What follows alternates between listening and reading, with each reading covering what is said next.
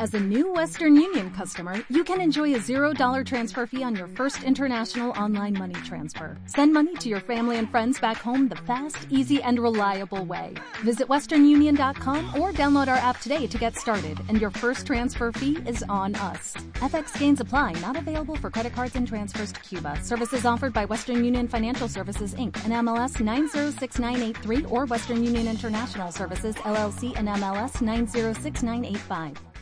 1. Cuando los jinetes llegaron a lo alto del paso que bajaba hasta Tendara, pudieron ver, más allá de la vieja ciudad, el espacio puerto terrano.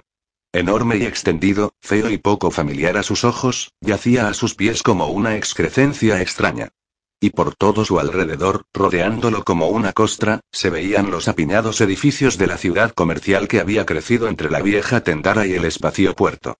Regis Astur, que cabalgaba lentamente entre sus escoltas, pensó que no era tan feo como le habían dicho en Nevarsin. Tenía su propia belleza, una austera belleza de torres de acero y severos edificios blancos, cada uno de ellos dedicado a un propósito extraño y desconocido. No era un cáncer en la faz del Alcover, sino un vestido extraño pero nada feo. La torre central del nuevo edificio principal estaba frente al castillo Comin, que se erguía al otro lado del valle con aspecto poco afortunado. A Regis le pareció que el alto rascacielos y el viejo castillo de piedra se enfrentaban como dos gigantes armados para el combate. No obstante, sabía que eso era ridículo. Durante toda su vida hubo paz entre el imperio terrano y los dominios. Los Astur se habían asegurado de que así fuera. Sin embargo, la idea no le produjo gran consuelo. Él no era gran cosa como Astur, pensó, pero era el último. Harían todo lo que pudieran con él, aunque solo era un sustituto condenadamente pobre de su padre, y todo el mundo lo sabía. Jamás dejaban que lo olvidara, ni por un minuto. Su padre había muerto 15 años atrás, exactamente un mes antes de que Regis naciera. A los 35 años, Rafael Astur ya había dado muestras de ser un estadista y un líder fuerte, profundamente amado por su pueblo, respetado hasta por los terranos. Y había volado en pedazos en las Kilgardills, asesinado por armas de contrabando procedentes del Imperio Terrano. Cercenado en la cúspide de su juventud, y siendo aún una promesa, solo había dejado una hija de 11 años y una esposa frágil y embarazada. Alana el Alinastur casi había muerto por el shock que le produjo su muerte. Se había aferrado convulsivamente a la vida solo porque sabía que llevaba dentro al último de los Astur, al anhelado hijo de Rafael. Había vivido, arrasada por la pena, lo suficiente para que Regis naciera. Luego, casi con alivio, había dejado escapar su propia vida. Tras perder a su padre, y después de todo lo que había pasado su madre, pensaba Regis, él era todo lo que habían tenido, no el hijo que ellos hubieran elegido. Era suficientemente fuerte físicamente, incluso bien parecido, pero curiosamente deficiente para ser hijo de la casta telepática de los dominios, el Comin. No telepata. A los 15 años, si hubiera heredado el poder del Laran, ya habría dado muestras de él. Escuchó que detrás de él sus guardaespaldas hablaban en voz baja. Ya veo que han terminado el edificio del cuartel general. Condenado lugar para ponerlo a un tiro de piedra del castillo Comin. Bueno, empezaron a construirlo allá, en los Ayers, en Caerdon. Fue el viejo Isban Astur, en los tiempos de mi abuelo, el que les hizo mudar el espacio puerto a Tendara. Debe haber tenido sus razones. Deberían haberlo dejado allá, lejos de la gente decente. Oh, no todos los terranos son malos. Mi hermano tiene un negocio en la ciudad comercial. De cualquier modo, ¿te gustaría que todos los terranos volvieran allá a las colinas, para que todos esos bandidos de las montañas y los condenados aldaranes pudieran hacer tratos con ellos a espaldas nuestras? Malditos salvajes, dijo el segundo hombre. Allí ni siquiera observan el pacto. Puedes verlos en los Ayers, usando esas armas de cobardes. ¿Qué esperas de los aldaranes? Bajaron la voz, y Regis suspiró. Estaba acostumbrado. Siempre reprimía a todo el mundo, solo por ser quien era. Comin y Astur. Probablemente creían que les podía leer el pensamiento. Casi todos los Comin podían. Lord Regis dijo uno de sus guardias, hay un grupo de jinetes que viene por el camino del norte llevando estandartes. Debe ser el grupo de Armida, con Lord Alton. ¿Los esperamos para cabalgar juntos? Regis no sentía ningún deseo en particular de unirse a otro grupo de señores del Comin, pero hubiera sido de terrible mala educación decirlo. En la época de concejo, todos los dominios se reunían en Tendara. Por una costumbre que venía de generaciones, Regis estaba obligado a tratarlos a todos como parientes y hermanos. Y los Altón eran parientes suyos. Aminoraron el paso y esperaron a los otros jinetes. Todavía estaban en lo alto de las laderas, y él podía ver, más allá de Tendara, el extendido espacio puerto. Un enorme sonido distante, como el de una cascada lejana, hizo vibrar el suelo como si fuera un trueno, incluso donde estaba Regis. Una diminuta forma, como de juguete, empezó a elevarse del espacio puerto, al principio lentamente, luego cada vez más rápido. El ruido se convirtió en un grito distante, la forma era una raya lejana, un punto, desaparecía. Regis dejó de contener el aliento. Una nave galáctica del Imperio en camino a mundos distantes, a soles lejanos, advirtió que sus manos se habían aferrado tanto a las riendas que su caballo sacudía la cabeza en señal de protesta. Las aflojó, y le hizo al caballo una distraída caricia de disculpa en el pescuezo. Sus ojos seguían clavados en el lugar del cielo por el que había desaparecido la nave espacial. Libre, en las inconmensurables inmensidades del espacio, la nave se dirigía hacia mundos cuyas maravillas él, aquí encadenado, jamás podría adivinar. Se le hizo un nudo en la garganta. Deseaba que no fuese lo demasiado grande como para llorar, puesto que el heredero de Astur no podía tener en público ninguna muestra de emoción poco viril. Se preguntaba el por qué estaría tan alterado, pero sabía la respuesta. La nave iba a donde él jamás podría ir. Ahora, los jinetes estaban más cerca. Regis pudo identificar a algunos. Junto a su portaestandarte, cabalgaba Kennard, Lord Alton, un hombre encorvado y macizo, con pelo rojo que encanecía. Con la excepción de Dan Banastur, regente del Comin, Kennard era probablemente el hombre más poderoso de los siete dominios. Regis conocía a Kennard desde siempre. Siendo niño, le llamaba tío. Detrás de él, entre un conjunto de parientes, sirvientes, guardias y parientes pobres, vio el estandarte del dominio Ardais, de modo que Lord Ian debía estar con ellos. Uno de los guardias de Regis dijo en voz baja. Veo que el viejo buitre trae con él a sus dos bastardos. No sé cómo se atreve. El viejo Kennard puede atreverse a cualquier cosa, y hacer que a Astur le guste, replicó el otro hombre en un murmullo de presidiario. De todos modos, el joven Leo no es un bastardo. Kennard lo reconoció como legítimo para que pudiera trabajar en la torre Arilin. El más joven, el guardia vio que Regis lo miraba y se puso rígido. Toda expresión se borró de su rostro, como si le hubieran pasado una esponja por las facciones. Maldita sea, pensó Regis con irritación, no puedo leerte el pensamiento, hombre, tan solo tengo buen oído, orejas normales.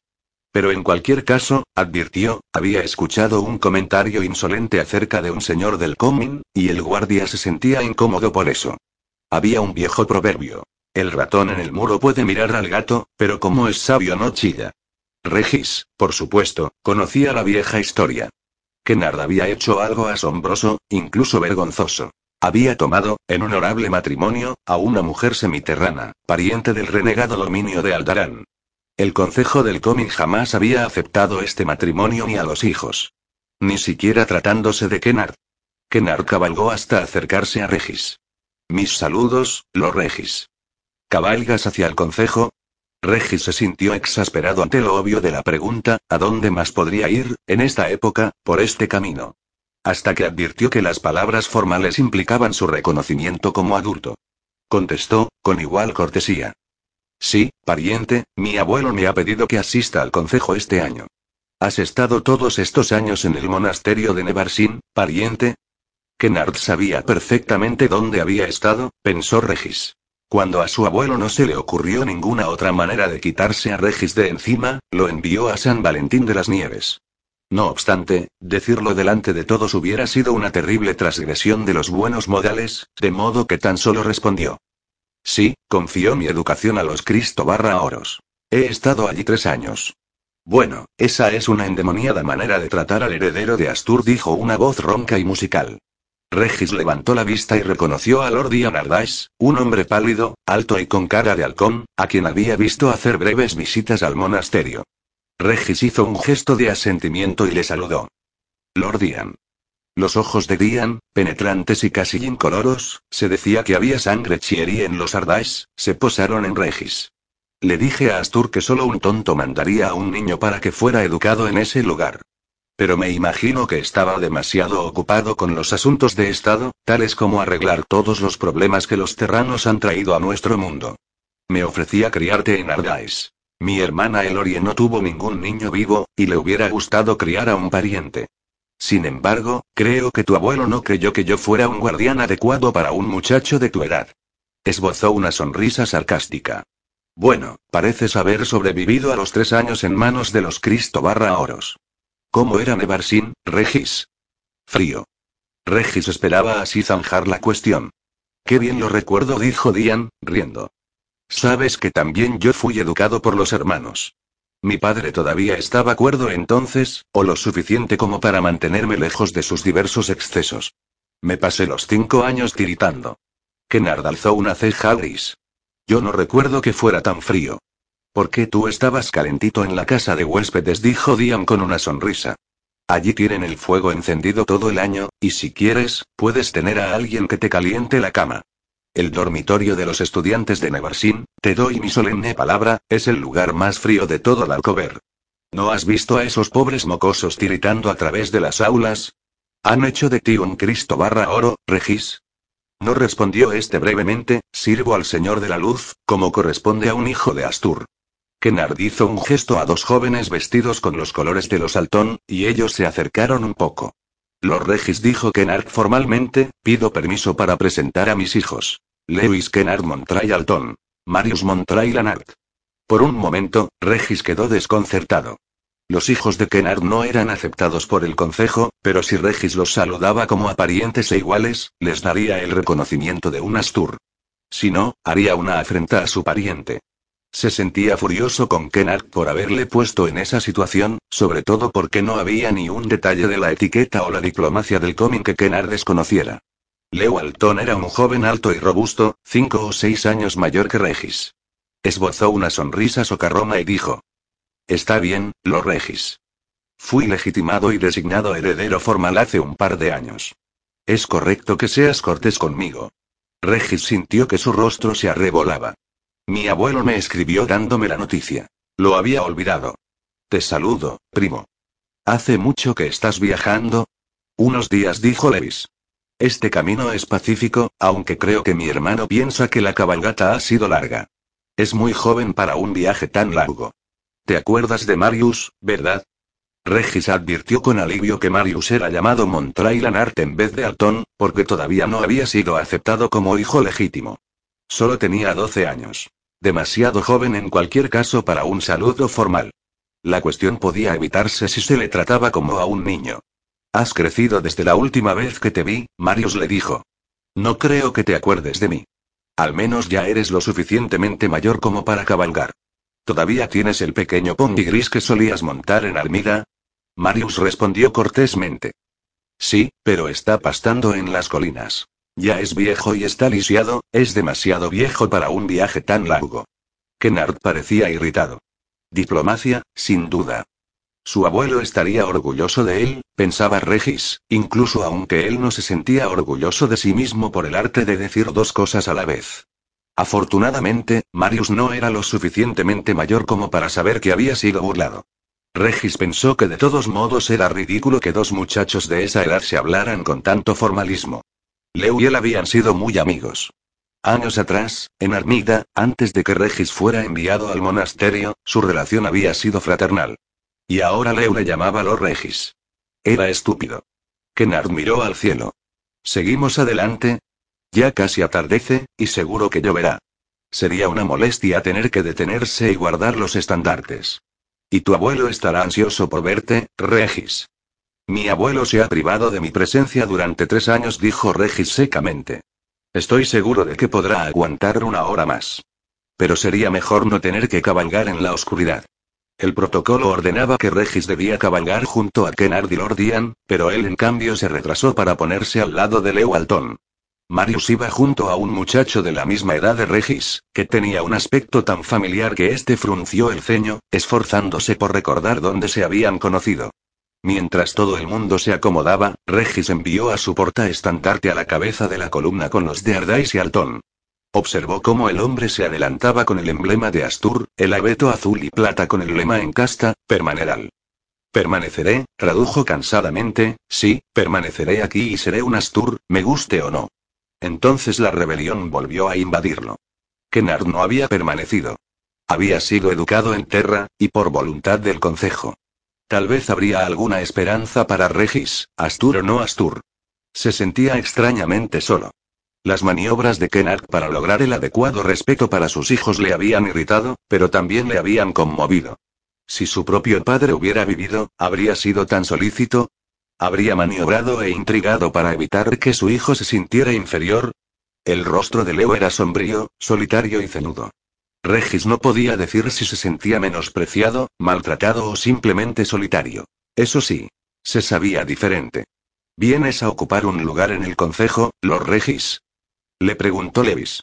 La formalidad volvió a irritar a Regis. Era una burla como devolución de la que él le había lanzado a Marius. De repente, se sentía cansado de todo esto. Solías llamarme primo, Leu. Somos demasiado mayores para ser amigos, una rápida sonrisa iluminó el rostro de Leu. Era bien parecido sin su expresión ceñuda y solitaria. Por supuesto que no, primo. Es algo que se me ha pegado, entre los cadetes y en todos lados. Tú eres Regis Rafael, Loras Astur, y yo, bueno, yo soy el heredero nedestro de Altón. Solo me aceptaron porque mi padre no tiene hijos que sean completamente darcobanos. Llegué a la conclusión de que eso estaba por encima de que tú aceptases o no el parentesco. La boca de Regis se tensó en una mueca de disgusto. Se encogió de hombros. Bueno, tal vez a mí tengan que aceptarme, pero muy bien podría ser un bastardo. No he heredado el Laran. Leo pareció asombrado. Pero, en realidad, tú, yo estaba seguro, se interrumpió. De todos modos, tendrás un sitio en el concejo, primo. No hay ningún otro heredero Astur. Soy demasiado consciente de eso. No he escuchado otra cosa desde el día en que nací, dijo Regis. Aunque desde que Javane se casó con Gabriel Lanart, ha estado teniendo tantos hijos como si fueran gatitos. Uno de ellos puede desplazarme algún día. Aún así, tú eres el varón que desciende en línea directa. El don de Laran suele saltar una generación de tanto en tanto. Y tus hijos podrían heredarlo. Empezaba a caer una fina llovizna. Leu se subió la capucha y en su manto se vio la insignia de la guardia de la ciudad. De modo que está cumpliendo los deberes habituales de un heredero del Comin, pensó Regis. Tal vez sea un bastardo, pero es más útil que yo. Leo dijo en voz alta, como si le leyera el pensamiento. Supongo que esta temporada entrarás en el cuerpo de cadetes de la guardia, ¿no es así? ¿O los Astur están exentos? Todo está planeado para nosotros, ¿no es verdad, Leu? A los diez años, tareas de vigilancia de incendios. A los 13 o 14, el cuerpo de cadetes. Cumplir como oficial. Ocupar mi lugar en el concejo en el momento apropiado. Casarme con la mujer adecuada, si es que pueden hallar una de alguna familia suficientemente antigua y suficientemente importante y, sobre todo, con Laran. Padre de muchos hijos y de muchas hijas que puedan casarse con otros hijos del Comin. Tienen todas nuestras vidas planificadas, y todo lo que debemos hacer es cumplir paso a paso, seguir ese camino lo deseemos o no. Leo parecía incómodo, pero no respondió. Obedientemente, como un verdadero príncipe, Regis se adelantó un poco, a fin de pasar por las puertas de la ciudad ocupando su lugar entre Kennard y Lordian. Se le estaba mojando la cabeza, pensó con amargura, pero era su deber que se le viera, estar a la vista. Una trivialidad como la lluvia no debía molestar a un Astur. Se obligó a sonreír y a saludar graciosamente con la mano a las multitudes que se alineaban en las calles. Pero muy lejos, a través del suelo, podía sentir la ahogada vibración, semejante a una catarata. Las naves espaciales todavía estaban allí, se dijo, y las estrellas más lejos. No importa cuánto marquen mi camino, de algún modo encontraré la manera de liberarme. Algún día. 2. El relato de Lewis Kennard Alton. Yo no había querido asistir al consejo este año. Para ser exacto, jamás había querido asistir al consejo. Y eso es decirlo suavemente. No soy popular entre los iguales de mi padre de los siete dominios. En Armida, nada me molesta. La gente de la casa sabe quién soy y a los caballos no les importa. Y en Arilín nadie pregunta por tu familia, genealogía o legitimidad. Lo único que importa en una torre es tu habilidad para manipular una matriz y sintonizarte con los anillos de energones y las pantallas de transmisión. Si uno es competente, a nadie le importa si naciste entre sábanas de seda en una gran casa o en una zanja junto al camino. Y si uno no es competente, ni siquiera es admitido allí. Tal vez os preguntéis por qué, si yo era bueno para manejar la propiedad de Armida y más que adecuado para las transmisiones con matriz en Arilín, mi padre estaba empecinado en obligarme a asistir al concejo. Tal vez os lo preguntéis, pero tendréis que acudir a otro. Yo no tengo ni idea. Sean cuales fueran sus razones, se las había arreglado para imponerme como su heredero ante el concejo. A ellos no les había gustado, pero habían tenido que concederme los privilegios legítimos de un heredero del comín, y también los deberes. Lo que significaba que a los 14 años había ingresado en los cadetes y, tras servir como suboficial, ahora era capitán de la guardia de la ciudad. Ese era un privilegio del que podría haber prescindido. Los señores del concejo me habían aceptado. Pero lograr que los hijos más jóvenes, menos nobles y los otros que servían en los cadetes me aceptaran, eso era otro cantar. La bastardía, por supuesto, no es ninguna desgracia particular. Muchos señores del comín tienen media docena de bastardos. Si alguno de ellos demuestra tener Laran, que es lo que espera toda mujer que engendra un hijo de un señor del comín, nada es más sencillo que se le reconozca y se le concedan privilegios y deberes en algún sitio de los dominios. Pero hacer que uno de ellos se convirtiera en heredero designado de un dominio, no tenía precedentes, y cada uno de los hijos no reconocido de las líneas menores, me hacía sentir que yo no merecía en absoluto ese tratamiento especial. No podía evitar que concibieran ese sentimiento. Yo tenía aquello que cada uno de ellos deseaba. Todos sentían que merecían tanto como yo. No obstante, el saberlo solo empeoraba las cosas. Puede resultar más cómodo ignorar por completo por qué uno no le cae bien a alguien. Tal vez entonces pueda creer que no merece ese sentimiento. De todos modos, me había asegurado de que ninguno de ellos pudiera tener queja de mí. Había hecho un poco de cada cosa, tal como se supone que deben hacer los herederos del comín dentro de los cadetes. Supervisé patrullas callejeras, organicé el abastecimiento de cereales para los animales de carga de las escoltas de las damas del comín, asistí a los maestros de armas y vigilé que los hombres que limpiaban las barracas fueran eficientes. No me gustó servir en los cadetes y no disfruté mi tarea de mando en la guardia. Pero ¿qué podía hacer? Era como una montaña que no podía atravesar ni tampoco rodear. Mi padre me necesitaba y me quería, y yo no podía dejarle solo. Mientras cabalgaba junto a Regis Astur, me preguntaba si su gesto de marchar a mi lado había sido un signo de amistad o un astuto intento de apelar a la parte bondadosa de mi padre. Tres años atrás, yo mismo me hubiera inclinado por la amistad, cierto. No obstante, los muchachos cambian en tres años, y Regis había cambiado más que la mayoría. Había pasado varios inviernos en Armida antes de ir al monasterio, previamente a mi marcha a Arilín. Yo jamás había pensado que él era el heredero de Astur. Decían que su salud era frágil. El viejo Astur creía que la vida de campo y la compañía le harían bien. En general, le encomendaron a mi cuidado. Yo lo había llevado a cabalgar y cazar con halcón, así como a las mesetas cuando se atrapaban las grandes tropillas de caballos salvajes que luego serían domados. Lo recuerdo como a un niño más bien bajo, que me seguía y que tenía puestos mis viejos pantalones y camisas porque los suyos le quedaban pequeños, que jugaba con los cachorros y se inclinaba sobre los torpes puntos que aprendía a poner en las capuchas de los halcones, que aprendía el manejo de la espada con mi padre y practicaba conmigo. Durante la terrible primavera de su duodécimo año, cuando las Kilgardillas se habían incendiado y cada hombre sano entre 10 y 80 años fue enviado a aplacar los incendios, habíamos ido los dos juntos, trabajando codo con codo durante el día, comiendo del mismo cuenco y compartiendo las mantas durante la noche. Habíamos temido que también Armida pereciera en el holocausto. Algunos de los edificios exteriores se perdieron en el fuego. Habíamos estado más apegados que dos hermanos. Cuando se fue a Nevarsin, le eché de menos terriblemente. Era difícil conciliar mis recuerdos de un casi hermano con este príncipe controlado y solemne. Tal vez había aprendido, en el ínterin, que la amistad con el heredero nedestro de Kennard no era la cosa más apropiada para un Astur. Naturalmente, yo habría podido averiguarlo, y él nunca se hubiera enterado. Pero eso ni siquiera es una tentación para un telépata después de los primeros meses. Se aprende a no espiar. Sin embargo, no le sentía hostil, e inmediatamente me preguntó de manera directa por qué no lo había llamado por su nombre. Como la intempestiva pregunta me cogió desprevenido, le di una respuesta directa y no diplomática, y entonces, de hecho, todo volvió a estar bien entre nosotros. Una vez traspuestas las puertas, la distancia hasta el castillo no era demasiada, solo la suficiente para empaparnos. Yo sabía que mi padre estaba dolorido a causa de la humedad y el frío, ha estado enfermo desde que recuerdo, pero los últimos inviernos habían sido peores, y que Marius se hallaba empapado y cansado. Cuando entramos en el castillo, ya casi había anochecido, y aunque es raro que la lluvia nocturna se convierta en nieve en esta estación, caían penetrantes ráfagas de agua-nieve.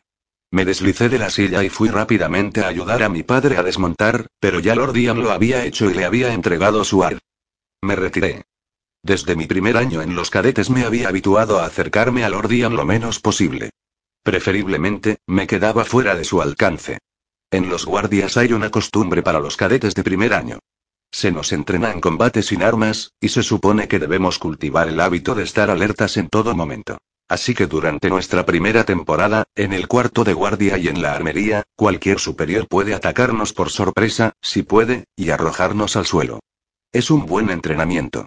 Al cabo de unas semanas de ser atrapados por detrás y arrojados contra el duro piso de piedra, todo el mundo desarrolla algo así como ojos en la nuca.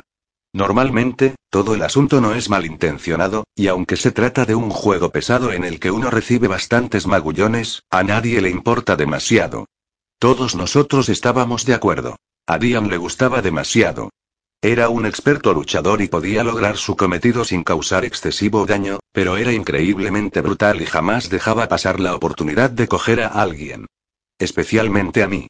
Una vez se las arregló de algún modo para dislocarme el codo, que tuve que llevar entablillado durante el resto de la temporada. Dijo que había sido un accidente, pero soy telépata, y él ni siquiera se molestó en ocultar hasta qué punto había gozado haciéndolo. No fui el único cadete que tuvo esa experiencia. Durante el entrenamiento, hay momentos en que uno odia a todos los oficiales. Pero Dian era el único al que realmente temíamos. Dejé a mi padre con él y volví con Regis. Alguien te está buscando, le dije, señalando a un hombre vestido con la librea de los Astur, cobijado en un umbral y con aspecto húmedo y desdichado, como si hubiera estado al aire libre, esperando, durante bastante tiempo. Regis se volvió ansiosamente para recibir el mensaje. Los cumplidos del regente, los Regis.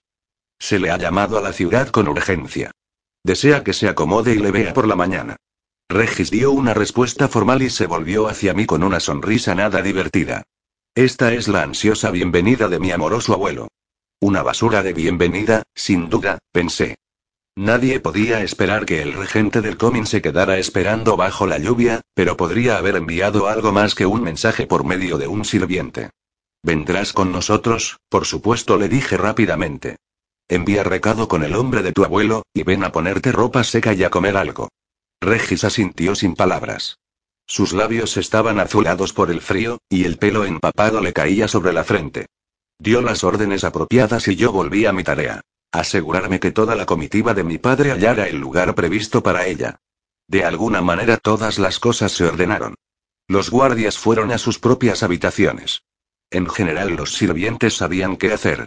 Alguien había dado la orden anticipada de que se encendieran las chimeneas, y los cuartos estuvieran preparados. El resto de nosotros encontró, a través del laberinto de salones y corredores, el camino hasta las habitaciones reservadas durante las últimas doce generaciones para los señores de Altón. Al poco rato ya no quedaba nadie en el vestíbulo principal de nuestra ala salvo mi padre, Marius y yo, Regis, Lord Ian, nuestros sirvientes personales y otra media docena de personas. Regis estaba de pie ante el fuego calentándose las manos. Me acordé de la noche en que mi padre nos había dado la noticia de que debía dejarnos para pasar los próximos tres años en Nevarsin. Él y yo habíamos estado sentados ante el fuego en el gran salón de Armida, rompiendo nueces y arrojando las cáscaras al fuego. Cuando mi padre terminó de hablar, Regis se acercó al fuego y permaneció allí, silencioso y temblando, con el rostro oculto a todos nosotros. Maldito viejo. No había ningún amigo, ningún pariente que pudiera enviar para dar la bienvenida a Regis. Mi padre se acercó al fuego. Renqueaba ostensiblemente. Miró al compañero de cabalgata de Marius y dijo. Damiro, hice que enviaran tus cosas directamente a las barracas de los cadetes. ¿Quieres que le encargue a un hombre que te muestre el camino, o crees que podrás encontrarlo solo? No es necesario enviar a nadie, Lord Alton. Danilo Sirtis se alejó del fuego e hizo una cortés inclinación. Era un joven delgado y de ojos brillantes, de unos 14 años, que usaba ropas gastadas que reconocí vagamente como mías o de mi hermano, hace tiempo desechadas. Eso era típico de mi padre. Asegurarse de que cualquier protegido suyo empezara con el equipo apropiado para un cadete. Mi padre le puso una mano en el hombro. ¿Estás seguro? Bien, entonces, corre, muchacho, y que la buena suerte te acompañe. Danilo se retiró, murmurando vagamente una fórmula cortés. Lord Ian, que se calentaba las manos ante el fuego, levantando las cejas le observó partir. Un joven de buen aspecto. ¿Otro de tus hijos Nerestro, Kennard? Danny. Por el infierno de Thunder, no. Sería para mí un orgullo reclamarle, pero en realidad no es nada mío. La familia tiene sangre del coming desde hace varias generaciones, pero son tan pobres como las ratas. El viejo Dora Félix no podía darle un buen comienzo, así que le conseguí un nombramiento de cadete. Regis se apartó del fuego y dijo. Danilo. Sabía que le conocía. Estuvo un año en el monasterio. Lo cierto es que no podía recordar su nombre, tío. Debí haberle saludado. La palabra que usó para tío era el término casta, ligeramente más íntimo que pariente. Yo sabía que se estaba dirigiendo a mi padre, pero Dian prefirió sentirse apelado. Seguramente le verás entre los cadetes. Yo tampoco te he saludado de la manera apropiada. Se acercó y dio a Regis un abrazo de pariente, oprimiendo su mejilla, a lo que Regis se sometió un poco sonrojado. Después, apartándole con el brazo, Dian le miró detenidamente. Tu hermana no te odia por ser la belleza de la familia, Regis.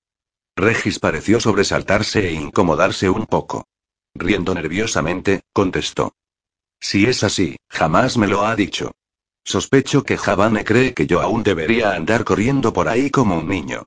Hecho que demuestra lo que siempre he dicho, que las mujeres no saben juzgar la belleza. Mi padre le dirigió una mirada sombría y dijo. Maldita sea, Dian, no te burles de él. Dian hubiera dicho algo más maldito hombre, empezaba de nuevo con eso después de todo el problema del año pasado, pero un sirviente con librea de Astur entró rápidamente y dijo.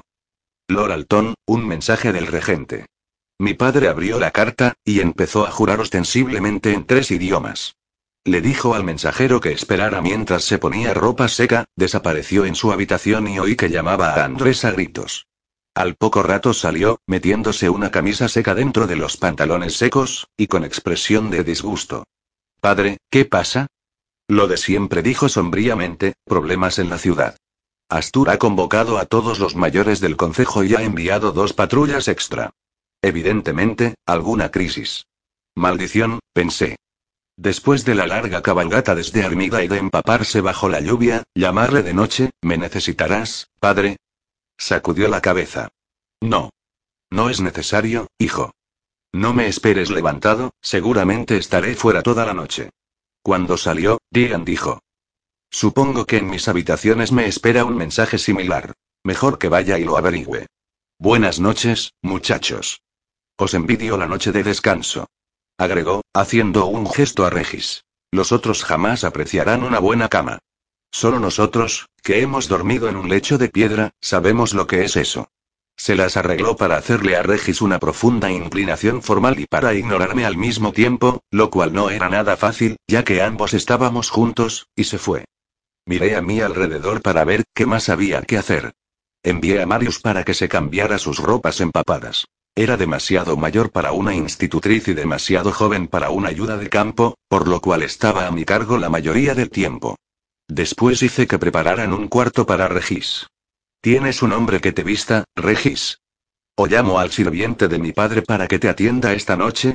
Aprendí a atenderme solo en Nevarsin, contestó Regis. Ahora parecía más cálido, menos tenso. Si el regente está convocando a todo el concejo, me imagino que se trata de algo realmente serio, y no solo de que mi abuelo me ha olvidado una vez más. Eso hace que me sienta mejor. Ahora yo estaba libre para cambiarme mis propias ropas mojadas. Cuando acabes de cambiarte, Regis, cenaremos aquí, frente al fuego. No estoy oficialmente de servicio hasta mañana por la mañana. Fui y me cambié rápidamente, poniéndome ropas de interior. Me calcé los pies con botas forradas de piel y fui a ver a Marius. Le encontré sentado en la cama, tomando sopa caliente y ya medio dormido. Había sido una larga cabalgata para un muchacho de su edad. Me pregunté una vez más por qué mi padre le habría sometido a semejante viaje. Los sirvientes habían dejado una comida caliente frente al fuego, en los antiguos asientos de piedra. Las luces de nuestra parte del castillo son las más antiguas, rocas luminosas de las cavernas profundas, que se cargan de luz durante el día y dan un suave resplandor durante la noche. No una luz suficiente como para leer o hacer trabajos de costura fina, pero más que suficiente para una comida tranquila y una charla ante el fuego. Regis entró, vestido con ropas secas y botas de interior, y yo hice un gesto al viejo mayordomo para que se fuera. Puedes irte a cenar. Los Regis y yo nos atenderemos solos. Quité la tapa de las fuentes. Había ave frita y un guiso de verduras. Le serví, diciendo. Nada demasiado festivo, pero probablemente es lo mejor que pudieron preparar con tan poco tiempo. Es mejor que lo que comíamos en los incendios, dijo Regis, y yo sonreí. ¿También te acuerdas de eso? ¿Cómo podría olvidarlo? Armida era un hogar para mí. Kennard sigue tomando sus propios caballos, Leu. No, ya no está para eso, dije, y volví a preguntarme cómo se las arreglaría mi padre la próxima temporada. De manera egoísta, esperaba que aún pudiera seguir al mando. Es un cargo hereditario de los Altón, y yo era el próximo. Habían aprendido a tolerarme como su delegado, con el rango de capitán. Como comandante, tendría que volver a combatir por lo mismo. Conversamos un rato acerca de Armida, caballos y halcones, mientras Regis acababa con el guiso de su cuenco. Tomó una manzana y se dirigió hacia la chimenea, de donde pendían un par de espadas antiguas, ahora solo utilizadas para la danza de la espada. Rozó la empuñadura de una y yo le pregunté. ¿Has olvidado todo lo que sabías de esgrima en el monasterio, Regis? No, algunos de nosotros no íbamos a ser monjes, de modo que el Padre Superior nos dio permiso para practicar una hora diaria, un maestro de armas venía a darnos lecciones. Con el vino discutimos el estado de los caminos desde Nevarsin. No habrás venido de Nevarsin en un solo día, ¿no? Oh, no. Me detuve en Edelweiss. Estaba en tierras de Altón. Cuando Javani Astur se casó con Gabriel Lanart, hace diez años, mi padre les arrendó la propiedad. Tu hermana está bien, ¿verdad? Bastante bien, pero su embarazo está muy avanzado y Javane ha hecho algo ridículo. Tenía sentido llamar Rafael a su primer hijo, por nuestro padre. Y el segundo, por supuesto, es el joven Gabriel. Pero cuando puso Mekail al tercero, todo se volvió absurdo. Creo que esta vez espera fervorosamente que sea una niña. Me reí. Por tradición, los ángeles Lanar debían ser bautizados con nombres de archidemonios, no de arcángeles, ¿y por qué un Astur debía buscar nombres de la mitología de los Cristóforos? Bueno, ella y Gabriel ya tienen suficientes hijos. Es cierto. Estoy seguro de que mi abuelo está irritado porque ella tenga tantos hijos y no pueda darles el derecho de dominio en Astur. Tendría que haberle dicho a Kenar que su esposo estará aquí dentro de pocos días para ocupar su sitio en la guardia. Habría viajado conmigo, pero con Javane tan cerca de dar a luz, se le dio permiso para quedarse con ella hasta el parto. Asentí. Por supuesto que se quedaría. Gabriel Lanart era un noble menor del dominio Altón, pariente nuestro y telepata. Naturalmente, seguiría la costumbre de los dominios, según la cual un hombre comparte con la madre de su hijo la odisea del nacimiento, permaneciendo en contacto con ella hasta que el niño nace y está bien. Bueno, podíamos prescindir de él unos cuantos días. Un buen hombre, Gabriel. Digan parece dar por hecho que estarás en los cadetes este año, dije. No sé si tengo alternativa. ¿La tuviste tú? No la había tenido, por supuesto. Pero que el heredero de Astur, precisamente, lo cuestionara, hizo que me sintiera incómodo. Regis estaba sentado en el banco de piedra, restregando sus botas de piel contra el piso. Leu, en parte eres terrano, y sin embargo formas parte del com. ¿Sientes que perteneces a nosotros? ¿A los terranos? Una pregunta perturbadora y ultrajante, una pregunta que jamás me había atrevido a formularme. Me sentí furioso con él por haberla enunciado, como si me vituperara por lo que yo era. Aquí era un extranjero. Entre los terranos, un monstruo, un mutante, un telepata. Al fin, dije amargamente. Jamás he pertenecido a ninguna parte. Excepto, tal vez, a Arilyn. Regis alzó el rostro, y me sobresaltó la súbita angustia que se reflejaba en él. Leu, ¿cómo se siente tener Laran? Me quedé mirándole, desconcertado. La pregunta despertó otro recuerdo. Aquel verano, en Armida, cuando él tenía 12 años, y como no había nadie más, me tocó a mí responder ciertas preguntas usualmente dirigidas a los padres o hermanos mayores, instruirle en ciertos hechos apropiados para los adolescentes. Hay algunas cosas que no se pueden discutir con alguien que no ha compartido la experiencia. Finalmente dije, con lentitud. No sé qué contestar. Lo he tenido durante tanto tiempo, que me resulta más difícil imaginar cómo es no tener Laran. ¿Naciste con él, entonces? No, por supuesto que no. No obstante, cuando tenía 10 u 11 años empecé a ser consciente de lo que sentían las personas. O de lo que pensaban. Más tarde, mi padre descubrió, lo comprobó ante ellos, que tenía el don de los saltón, y eso es raro, incluso, apreté los dientes y lo dije, incluso en los hijos legítimos. Después de eso, no pudieron negarme los derechos del cómic. Siempre se presenta tan temprano, a los 10, 11. ¿Nunca te han hecho una prueba? Estaba casi seguro de, me sentía un poco confuso. Al menos una vez durante los temores compartidos de esa última temporada que pasamos juntos, en los incendios, yo había tocado su mente, y había sentido que tenía el don de nuestra casta. Pero él era muy joven entonces. Y el don de los saltones el contacto forzoso. Incluso con los no telepatas. Una vez dijo Regis, hace tres años. La Leronis afirmó que yo tenía el potencial, pero que ella no podía alcanzarlo.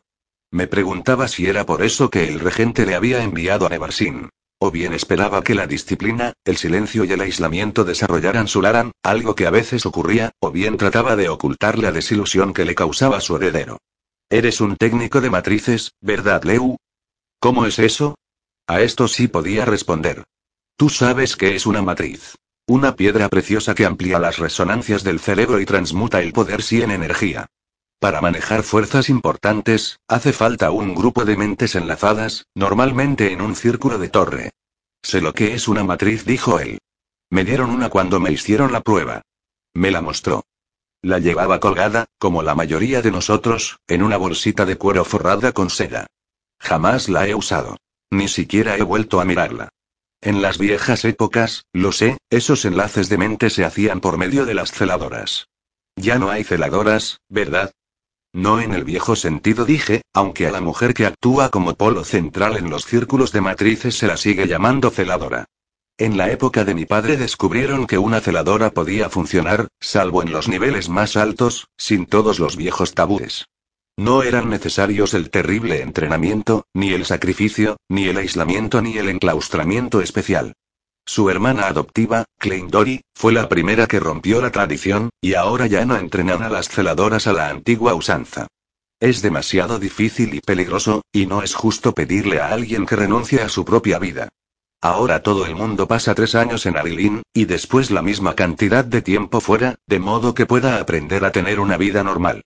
Me quedé en silencio, pensando en mi círculo de Arilín, ahora desperdigado en sus hogares. Había sido feliz allí, me había sentido útil y aceptado. Competente. Algún día volvería a ese trabajo, en los relés. ¿Cómo es? Continué. Pues, íntimo. Estás completamente abierto a los miembros de tu círculo. Tus pensamientos, hasta tus mismos sentimientos, les afectan, y eres totalmente vulnerable ante los de ellos. Es más estrecho que el parentesco de sangre. No es exactamente amor. No es deseo sexual. Es como, como vivir sin piel, en carne viva. Dos veces más sensible a todo. No se parece a nada. Su mirada estaba arrebatada.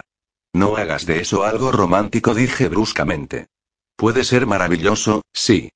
Pero también puede ser un verdadero infierno. O ambas cosas al mismo tiempo. Uno aprende a mantener las distancias solo para sobrevivir. A través de la niebla de sus sentimientos pude captar al menos una fracción de sus pensamientos. Trataba de mantener mi conciencia de él tan baja como fuera posible. Él era, maldita sea, demasiado vulnerable. Se sentía olvidado, rechazado, solo. No pude evitar captarlo. Pero un muchacho de su edad se sentiría espiado. Leu, el don de los saltones el forzar el contacto. Si tengo Laran, ¿podrías abrirlo, hacerlo funcionar? Le miré con preocupación. Pedazo de tonto. ¿No sabes que podría matarte de ese modo? Sin Laran, mi vida no vale demasiado. Estaba tenso como un arco. Por más que lo intentaba, no podía cerrarme al terrible deseo que él sentía de formar parte del único mundo que conocía, de no verse tan terriblemente privado de su herencia. Era mi propia hambre. Al parecer, la había sentido desde que nací. Aunque nueve meses antes de mi nacimiento mi padre me había hecho imposible pertenecer por completo a su mundo y al mío. Hice frente a la tortura de saber que, por profundamente que amara a mi padre, también le odiaba. Le odiaba por haberme hecho bastardo, mestizo, extraño, por no pertenecer a ninguna parte. Apreté los puños, desviando la mirada de Regis.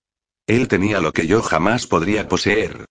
Pertenecía al Comin, por sangre y por ley, legítimo, y, sin embargo, sufría tanto como yo. ¿Acaso yo renunciaría al Laran a cambio de la legitimidad, la aceptación, la pertenencia? Leu, ¿lo intentarás al menos?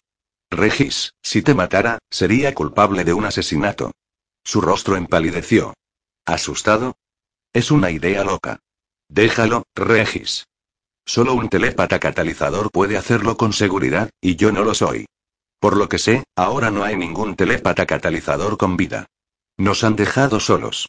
Regis sacudió la cabeza. Dijo, forzando las palabras a salir de su boca seca. Leu, cuando tenía 12 años me llamaste Bredu. No hay nadie más a quien pueda pedirle esto. No me importa si me mata. He oído trago con dificultad que los Bredin tienen obligaciones mutuas. Solo lo dijiste por decir, Leu. No, Bredu mascullé, estremecido por su dolor, pero entonces éramos niños. Y ahora no se trata de un juego de niños, Regis, sino de tu vida. ¿Crees que no lo sé? Tartamudeó. Se trata de mi vida.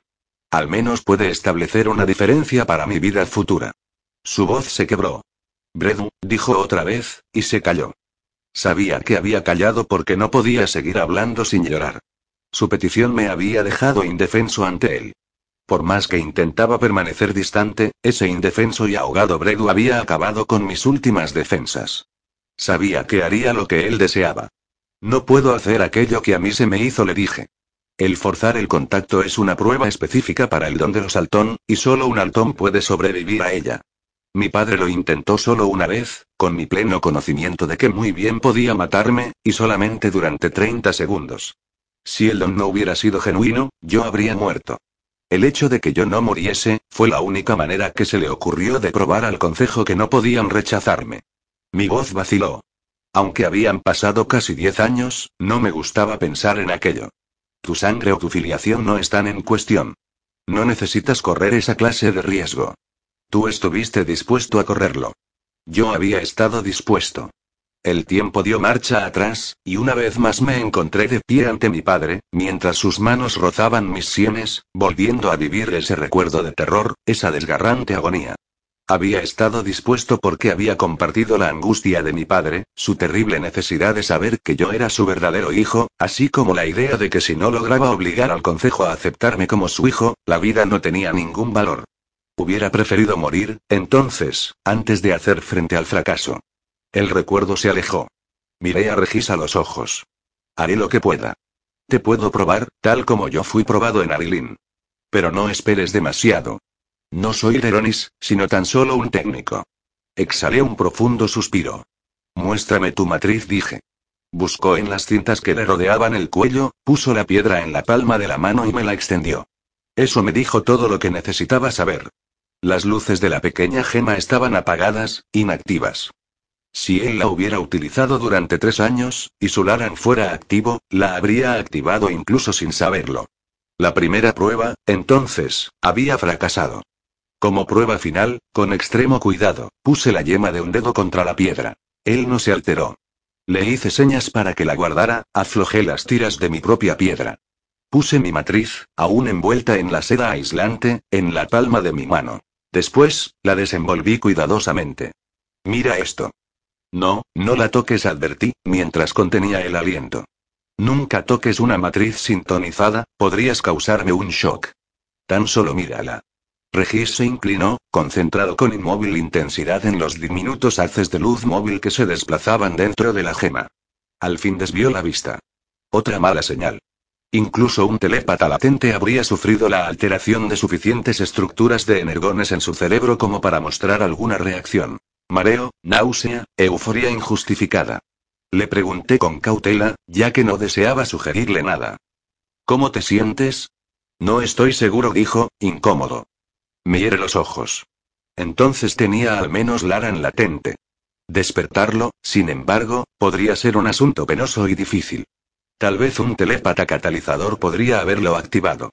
Habían sido preparados para esa tarea, en la época en que el Comin hacía trabajos complejos y fatales con las matrices de más alto nivel. Yo jamás había conocido ninguno. Tal vez ese conjunto de genes se había extinguido. De todos modos, como latente, merecía otras pruebas. Yo sabía que tenía el potencial. Me di cuenta cuando él tenía solamente 12 años. ¿La Leronis te probó con Kirian? Le pregunté. Me dio un poco. Apenas unas gotas. ¿Qué ocurrió? Me descompuso, dijo Regis, me mareó. Veía colores deslumbrantes. Mencionó que probablemente yo era demasiado joven para experimentar una reacción importante, que en algunas personas el Laran se desarrollaba más tarde. Me quedé pensando. El Kirian se usa para disminuir las resistencias al contacto telepático. Se utiliza para tratar empáticos y otros técnicos sí que, sin mayor don telepático natural, deben trabajar directamente con otros telepatas. A veces puede aliviar el temor o la resistencia deliberada al contacto telepático. También puede utilizarse, con mucha precaución, para tratar la enfermedad de umbral. Esa curiosa perturbación psíquica que con frecuencia afecta a los jóvenes telépatas durante la adolescencia. Bueno, Regis parecía joven para su edad. Tal vez simplemente desarrollara el don de manera tardía. Sin embargo, raramente se manifestaba tan tarde. Maldita sea, yo había estado seguro. ¿Acaso algún acontecimiento de Nevarsin, algún shock emocional, había bloqueado su conciencia? Podría intentarlo otra vez, dije tentativamente.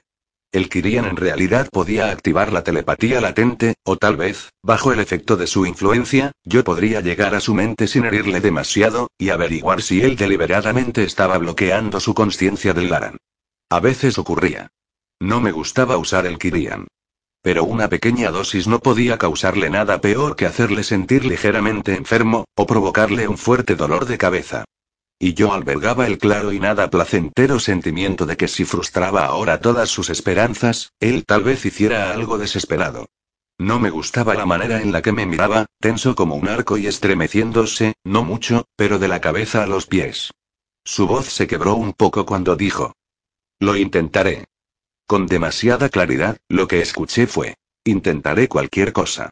Fui a mi habitación a buscar el Kirian, censurándome ya por haber accedido a este lunático experimento. Simplemente significaba demasiado para él. Sopesé la posibilidad de darle una dosis sedante, que le durmiera o mantuviera drogado y somnoliento hasta la mañana. Pero el Kirian es demasiado impredecible. La dosis que hace que alguien duerma como un bebé puede convertir a otro en un loco frenético, furioso y alucinante. De todas maneras, lo había prometido. Ahora no podía engañarle. Sin embargo, me movería en lo seguro. Por prudencia le daría la misma dosis mínima que utilizábamos con los técnicos sí extraños en Arilín. Esa cantidad de Kirian no podría hacerle daño. Me di cuidadosamente unas pocas gotas en una copa de vino. Él tragó, haciendo una mueca ante el sabor, y se sentó en uno de los bancos de piedra. Al cabo de un minuto se cubrió los ojos. Yo le observaba detenidamente. Uno de los primeros signos era la dilatación de las pupilas. Al cabo de unos minutos, empezó a temblar, recostándose en el respaldo como si tuviera miedo de caer. Tenía las manos heladas. Tomé suavemente su muñeca entre mis dedos. Normalmente, odio tocar a la gente. Por lo general, eso les ocurre a todos los telépatas, excepto en la intimidad. Al sentir el roce, él levantó la vista y susurró. ¿Por qué estás enojado, Leu? ¿Enojado? Interpretaba mi miedo por él como enojo. No estoy enojado, solo preocupado por ti. El Kirian es algo con lo que no se debe jugar. Voy a intentar tocarte ahora. No me resistas si puedes evitarlo. Suavemente busqué contacto con su mente. No utilizaría la matriz. Bajo los efectos del Kirian podría explorar demasiado y dañarle. Lo primero que sentí fue malestar y confusión, eso era tan solo la droga, después un mortal cansancio y tensión física, probablemente a causa de la larga cabalgata, y finalmente un avasallador sentimiento de desolación y soledad, que me hizo desear huir de su desesperación. Con vacilaciones, me arriesgué a un contacto más profundo. Y me encontré con una defensa cerrada y perfecta, con una pared en blanco. Al cabo de un momento, profundicé intensamente. El don de los saltón era el contacto forzoso, incluso con los no telepatas. Él lo deseaba, y yo podía dárselo, probablemente él tolerara el daño. Gimió y movió la cabeza como si le estuviera hiriendo. Probablemente lo estaba haciendo. Las emociones seguían nublándolo todo. Sí, tenía Laran potencial. Pero lo había bloqueado. Completamente. Esperé un momento y reflexioné. No es tan raro, hay telépatas que viven toda su vida así. No hay razón para que no ocurra. La telepatía, como le había dicho a Regis, está lejos de ser una bendición absoluta. Pero ocasionalmente producía un despertar lento y paciente. De nuevo, me retiré al nivel más externo de su conciencia, y pregunté, no con palabras. ¿Qué es lo que tienes miedo a saber, Regis? No lo bloquees. Trata de recordar lo que no puedes tolerar saber. Hubo una época en la que podías hacer esto con conciencia. Trata de recordar, fue una equivocación. Había recibido mi pensamiento. Sentí su respuesta. Una almeja que se cerraba rígidamente, una planta sensible que apretaba sus hojas. Con brusquedad, quitó sus manos de entre las mías y volvió a cubrirse los ojos. Me duele la cabeza. Estoy enfermo, tan enfermo, masculló. Tuve que retirarme. Efectivamente me había dejado fuera. Posiblemente una celadora habilidosa, muy entrenada, podría haberse abierto camino a través de la resistencia sin matarle. Yo podría haber derribado sus barreras, obligándole a hacer frente a aquello que había sepultado, pero en ese caso es probable que él se derrumbara por completo, y dudaba que pudiera volver a recuperarle. Me preguntaba si comprendía que solo él era el responsable. Hacer frente a esa clase de conocimiento era un proceso terriblemente penoso. En ese momento, la construcción de la barrera debe haberle parecido la única manera de salvar su cordura, aunque eso significara el precio agónico de eliminar todo su potencial sí. Mi propia celadora me lo había explicado una vez por medio del ejemplo de la criatura que, desesperadamente atrapada en una trampa, se muerde la pata entrampada hasta arrancarla, prefiriendo la invalidez a la muerte. A veces había capas y capas de esas barreras. La barrera, o la inhibición, podían disolverse algún día por sí misma, liberando su potencial. El tiempo y la madurez podían hacer mucho. Tal vez algún día, en la profunda intimidad del amor, se descubriera liberado. O también debía hacer frente a eso. Tal vez esta barrera fuera genuinamente necesaria para su vida y su cordura, en cuyo caso persistiría para siempre o, si de algún modo fuera derruida, no quedaría de él lo suficiente para seguir viviendo. Probablemente un telépata catalizador podría haber llegado a él. Pero en esta época, debido a los matrimonios entre parientes, a los matrimonios indiscriminados con no telépatas y a la desaparición de los antiguos medios destinados a estimular esas dotes, los diversos poderes sí del coming ya no eran genuinos. Yo era la prueba viviente de que el don de los Altón aparecía a veces en su forma pura. No obstante, como regla general, nadie podía desenmarañar los dones. El don de los Astur, fuera el que fuese, ni siquiera en Arilin me lo dijeron, tiene las mismas posibilidades de aparecer en los dominios de Aillardo de Alin. La telepatía catalítica fue una vez un don de Ardais. Pero por cierto que Dien no lo tenía. Por lo que yo sabía, no había ningún telépata catalizador con vida. Pareció pasar mucho tiempo antes de que Regis volviera a moverse, frotándose la frente. Después abrió los ojos, aún con la misma terrible ansiedad. La droga todavía inundaba su sistema, no desaparecería del todo durante horas, pero empezaba a tener breves intervalos en los que se hallaba libre de ella. Su silenciosa pregunta fue perfectamente clara. Sacudí la cabeza, apenado. Lo siento, Regis. Espero no volver a ver jamás una expresión tan desesperada en un rostro joven. Si él hubiera tenido 12 años, yo le habría cogido en mis brazos para consolarle. Pero él ya no era un niño, y tampoco lo era yo. Su rostro tenso y desesperado me mantuvo a distancia. Regis, escúchame, dije con calma. Para lo que valga, el Laran está ahí. Tienes el potencial, lo que significa que, como mínimo, tienes ese gen y tus hijos lo tendrán. Vacilé, ya que no deseaba herirle más diciéndole que era él mismo quien había construido la barrera. ¿Para qué herirle a ese modo? Hice todo lo que pude, Bredu. Pero no pude llegar, las barreras son muy fuertes. Bredu, no me mires así, le rogué. No puedo soportar que me mires así. Su voz fue casi inaudible. Lo sé. Hiciste todo lo que pudiste. ¿Verdaderamente lo había hecho? La duda me golpeó. Me sentí enfermo por la fuerza de su desdicha. Traté de volver a coger sus manos, forzándome a hacer frente a su dolor sin huir. Pero él se alejó, y yo le dejé que lo hiciera. Regis, escúchame. No importa. Tal vez en la época de las celadoras fuera una terrible tragedia para un Astur no tener Laran. Sin embargo, el mundo está cambiando. El Comin está cambiando. Encontrarás otras fuerzas. Sentí la futilidad de mis palabras incluso mientras las pronunciaba. ¿Cómo sería vivir sin Laran? Como no tener vista, oído, pero, al no haberlo conocido, no había que permitirle sufrir su pérdida. Regis, tienes tantas otras cosas para dar. A tu familia, a los dominios, a nuestro mundo. Y tus hijos lo tendrán, otra vez tomé sus manos en las mías, tratando de consolarle, pero él estalló. Por el infierno de Thunder, acaba ya dijo, y volvió a retirar bruscamente sus manos. Tomó su manto, que estaba sobre el banco de piedra, y salió corriendo de la habitación. Me quedé helado ante su estallido de violencia, y después, con horror, corrí tras él. Dioses. Drogado, enfermo, desesperado, no podía permitir que huyera en ese estado. Necesitaba cuidados, consuelo, vigilancia, pero llegué tarde. Cuando alcancé el pie de la escalera, él ya había desaparecido en los laberínticos corredores de aquella ala, y yo le perdí. Antes, le llamé y le busqué durante horas, cayéndome de fatiga, ya que también yo había estado cabalgando durante días. Finalmente, abandoné y volví a mis habitaciones. No podía pasarme toda la noche recorriendo el castillo, gritando su nombre. No podía entrar a la suite del regente y preguntar si estaba allí. Había límites para lo que podía hacer el hijo bastardo de Kennard Dalton. Yo sospechaba que ya los había excedido. Solo me quedaba esperar con desesperación que el Kirian le diera sueño, o que la fatiga le agotara, y que volviera a descansar o que llegara a las habitaciones de los Astur para dormir allí.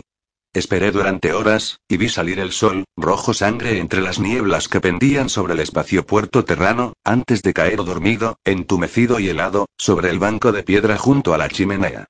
Pero Regis no regresó. 3. Regis corrió por el pasillo, deslumbrado y confuso, mientras los puntitos de color aún destellaban ante sus ojos y en su interior reptaba la náusea. Un pensamiento le desgarraba. Fracasado. He fracasado. Ni siquiera Leu, con su entrenamiento de torre y toda su habilidad, pudo ayudarme. No hay nada que hacer. Cuando dijo aquello acerca del potencial, estaba consolándome, consolando a un niño. Se tambaleó, de nuevo se sintió mal, se aferró momentáneamente a la pared y siguió corriendo. El castillo Comin era un laberinto, y Regis no había estado allí hacía años. Al poco tiempo, en su loca huida para alejarse de la escena de su humillación, se había perdido por completo. Sus sentidos, embotados por el Kirian, conservaban un vago recuerdo de los cul-de-sacs de piedra, esquinas ciegas, arcadas, interminables escaleras que trepó o descendió, y en las que a veces tropezó y cayó, así como patios colmados de ráfagas de viento y de lluvia cegadora. Hasta el final de su vida conservó una impresión del castillo Comin que podía evocar a voluntad para borrar sus recuerdos reales del lugar. Un vasto laberinto de piedra, una trampa por la cual él vagó solo durante siglos, sin ver ninguna forma humana. Una vez, al doblar una esquina, oyó a Leu que gritaba su nombre. Se metió en un nicho y se ocultó durante unos pocos miles de años hasta que el sonido desapareció. Tras un tiempo indeterminado de vagabundeo, tropezones y alucinaciones, advirtió que hacía mucho tiempo que había caído por unas escaleras, que los corredores eran largos, pero que no se extendían por kilómetros y kilómetros y que ya no estaban llenos de extraños colores y sonidos silenciosos. Cuando salió por fin a un balcón en el nivel más alto, supo dónde se hallaba. El alba rompía sobre la ciudad que se extendía a sus pies. Ya antes, una vez durante la noche, había estado en un alto parapeto como este, pensando que su vida no servía a nadie, ni a los Astur, ni a él mismo, que debía arrojarse y acabar con todo. Esta vez la idea era remota, de pesadilla, como uno de esos terribles sueños reales que hacen que uno se despierte temblando y gritando, pero que unos pocos segundos más tarde desaparece en fragmentos que se disuelven. Exhaló un suspiro largo y cansado. Ahora que, Debía ir a ponerse presentable para su abuelo, quien, con toda seguridad, le haría llamar muy pronto. Debía dormir un rato y comer algo. El Kirian, le habían dicho, consumía tanta energía física y nerviosa que era esencial compensarlo con un poco de comida y de descanso extra. Debía regresar y disculparse con Leo Alton, quien había hecho con mucha reticencia lo que Regis le había solicitado, pero estaba harto de escuchar lo que debía hacer. Miró la ciudad que se extendía a sus pies. Tendara, la ciudad vieja, la ciudad comercial, el cuartel general terrano y el espacio puerto. Y las grandes naves, esperando, listas para partir hacia algún destino inimaginable. En este momento, todo lo que realmente deseaba era ir hasta el espacio puerto y observar, de cerca, una de esas grandes naves. Muy pronto su decisión tomó fin. No estaba en absoluto vestido como para salir, aún tenía puestas sus botas de suela de fieltro, pero en su estado de ánimo eso no importaba mucho. Estaba desarmado. ¿Y qué? Los terranos no usaban esas armas. Bajó las largas escaleras, sin rumbo fijo pero sabiendo, ahora que había recuperado sus sentidos, que todo lo que tenía que hacer era seguir bajando hasta llegar al nivel del suelo. El castillo Comin no era una fortaleza. Construido para las ceremonias y no para la defensa, el edificio tenía muchas puertas, y era fácil deslizarse por una de ellas sin ser visto. Se encontró en una calle estrecha e iluminada por el amanecer, que bajaba a través de casas muy juntas. Estaba agotado, ya que no había dormido después de su cabalgata del día anterior, pero el efecto del Kirian aún no había desaparecido, y no se sentía somnoliento. El hambre era otra cosa, pero tenía unas monedas en el bolsillo y estaba seguro de que pasaría ante alguna casa de comidas en las que desayunaban los trabajadores antes de iniciar su jornada. La idea le excitó por ser deliciosamente prohibida. No recordaba haber estado nunca completamente solo en su vida. Siempre hubo otras personas atentas para cuidarle, protegerle y para cumplir con cada uno de sus deseos. Institutrices y niñeras cuando era pequeño, sirvientes y compañeros cuidadosamente elegidos cuando fue mayor. Más tarde, estuvieron los hermanos del monasterio, aunque era más probable que ellos distorsionaran sus deseos en vez de cumplirlos. Esto sería una aventura. Encontró un lugar junto a una herrería y entró. El sitio estaba sombríamente iluminado con velas de resina, pero había olor a buena comida. Por un momento, temió ser reconocido, pero, después de todo, ¿qué podían hacerle?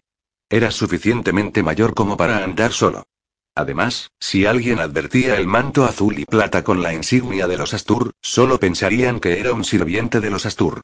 Los hombres sentados ante la mesa eran herreros y trabajadores de las caballerizas, que tomaban cerveza caliente, jaco o leche hirviendo, y comían alimentos que Regis jamás había visto ni olido.